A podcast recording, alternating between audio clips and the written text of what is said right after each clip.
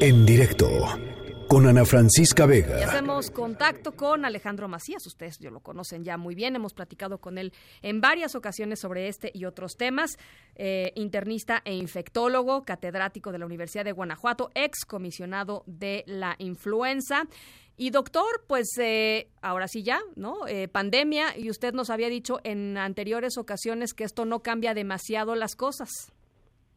Así es, Ana, buenas tardes para ti, tu auditorio. Eso no cambia prácticamente nada. Sí. esas costumbres tienen que ser las mismas. Tenemos que seguirnos higienizando las manos, evitar tocarnos las partes húmedas de la cara, tratar de estar en las mejores condiciones posibles. Eso sigue siendo igual. Lo que significa esta declaración es que la OMS está dando un lineamiento de que ya los países, pues digamos que eh, acepten que esto ya no tiene mucho remedio de volverse una pandemia y que en estos momentos, si bien sigan apostando por la contención, deben trabajar mucho más ya en la mitigación.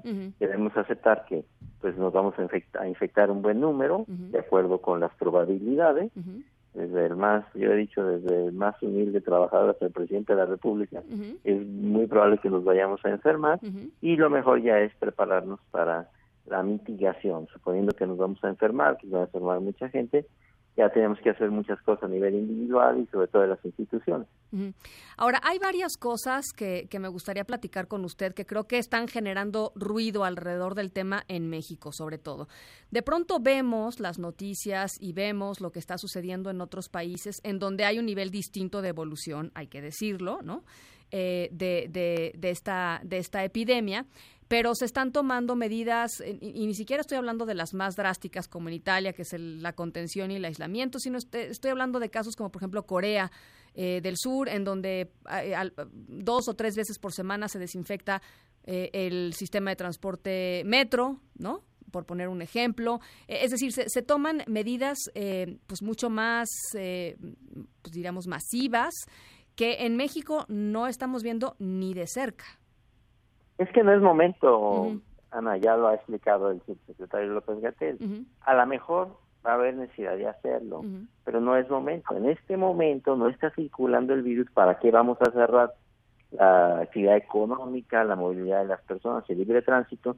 En este momento no tiene sentido. De hecho, cuando ya entre el virus, si es que entra como es todo lo probable, no va a ser la misma la actividad en el distrito, en la Ciudad de México, digamos que en Acapulco o en Guadalajara. Probablemente hay que suspender actividades en Ciudad de México, pero no en Monterrey. Se va a tener que regionalizar mucho las acciones, porque también hay que considerar que la economía tiene que seguir funcionando, los daños que económicos que esto va a causar van a ser importantes y eso significa también mucho para la gente. Entonces, hay que ser muy razonables con lo que vamos a hacer. Ahora, ¿no hay un subregistro de casos en México? O sea, estos siete casos eh, confirmados son eh, los únicos siete casos que existen. ¿No hay un subregistro grande en el país? ¿No cree usted? Yo creo que sí hay un subregistro, Ana. Es muy probable que ya haya habido casos que los hemos dado, digamos, como influenza clínicamente. Pero yo no creo que haya un enorme subregistro. No creo que esté circulando masivamente ya el virus y no nos hayamos dado cuenta. Probablemente las autoridades no se hubieran dado cuenta, pero los médicos clínicos estaríamos sintiéndolo, los infectólogos, los internistas, la gente que atendemos pacientes estaríamos dándonos cuenta que hay muchos casos y no están registrados y no es así. No quiere decir que no va a entrar el virus, el virus va a entrar con muy altísima, muy alta probabilidad, perdón, y entonces ya en su momento habrá que hacer cosas. Yo creo que también es verdad que hay que hacer más pruebas. Mire, si somos 32 estados en la República, pues caramba, dos o tres pruebas por estado no están por demás. Va a ir teniendo un buen mapeo de cómo está la cosa en la República, porque eso significaría pues unas 70, 100 pruebas diarias para ir mapeando las cosas. Eh, en todo lo que va la, la epidemia, México no ha hecho ni 300 pruebas. Yo creo que sí hay que escalar eso, escalarlo rápido y escalarlo ya. Y eso se puede hacer fácilmente, es decir, las, las pruebas diagnóstico, ¿no? Me, bueno, no es fácil, pero México tiene muy buena capacidad en ese sentido. La red de diagnóstico nacional de México es muy buena, el Instituto Nacional de Referencia Epidemiológica, se necesita dinero, desde luego, pues hay que, hay que caerse con ese dinero, se necesitan, los recursos ahí están, pero sí se necesita el dinero y se necesita eh, ampliar ya las capacidades del, del Instituto Nacional de Referencia Epidemiológica y de todos sus laboratorios satélites eh, en los estados de la República. ¿En, en, en cuántos días, si es que se puede saber, eh, eh, hemos, hemos visto la progresión eh, en, términos geográficos y hemos visto la progresión en términos de tiempo.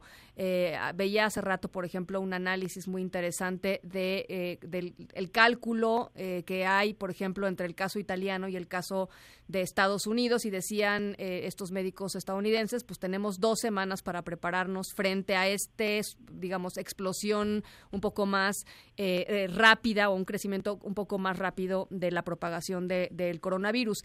Tenemos idea o, hay algún cálculo de cómo podría ser en términos de tiempos para México la llegada? Sí, eh, es, esa es una situación que se da cuando se alcanza una masa crítica, digamos. en, términos generales, cuando se alcanza una masa crítica, 500 o 1000 infectados en una región geográfica, entonces ya se desencadena mucho más rápido. Pero hay que decir que esos 500 o 1000 infectados, ahí hay modelos matemáticos, no necesariamente las van a estar registrando las autoridades de salud. Muchos de esos no van a tener molestias, van a tener pocas molestias. Entonces, sí, los primeros van a caer poco a poco y de repente se siente un disparo, como se está viendo en buena parte de, Europa y el prototipo es lo que está pasando en Italia. Si nos percatamos bien en Italia, en este momento la situación es peor que en China, que en el peor momento en China, porque hay que considerar que Italia es un país mucho más pequeño en número de habitantes y si uno considera por millón de habitantes, ahora mismo en Italia la situación en el norte de Italia es peor que en el peor de los momentos en Wuhan, China. ¿Y qué hizo mal Italia? Yo creo que se, hubo un poco de exceso de confianza. en, creían que no iba a llegar, que no iba a llegar, y creo que no prepararon a los hospitales. Ahora, también hay que decir, Ana, que pocos países en el mundo, yo diría ninguno, está preparado para enfrentar una intensidad como la que se vio en Wuhan o la que se está viendo en, la Lombardía, en, Italia. Eso colapsa los hospitales en, cualquier lugar del mundo. México, por ejemplo, la región conurbada de la Ciudad de México no tiene arriba de mil camas de terapia intensiva, 700, son los mil. Y puede ser que en un momento determinado en una intensa actividad se necesiten dos, tres, cuatro, cinco mil camas. Eso no hay quien lo aguante. ¿Y qué va a pasar cuando suceda eso, doctor? Bueno, eh, yo, yo he, repetido eso también, eso hay que decirlo, que hay que estar también las personas en las mejores condiciones físicas posibles, porque hay que asumir que muchos nos vamos a infectar.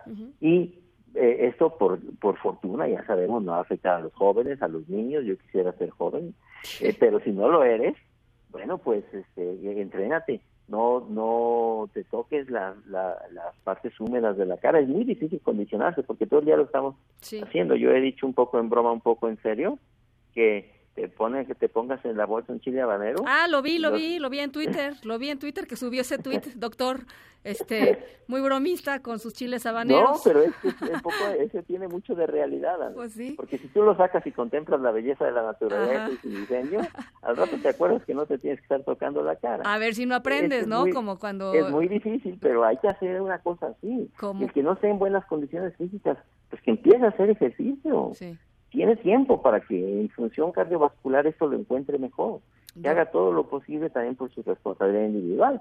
Y llegada el momento, si se infecta, pues la enfermedad no lo trate tan mal. Dormir bien, comer, dormir bien, comer bien, no fumar y hacer ejercicio. Hacer ejercicio y, y, la higiene que se tiene que tener. Y unos chiles habaneros en la bolsa. Un chile habanero.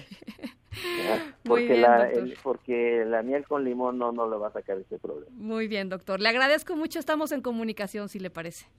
Sí, como no, Gracias. estar con ustedes. Lo pueden seguir en arroba doctor Macías. En directo con Ana Francisca Vega.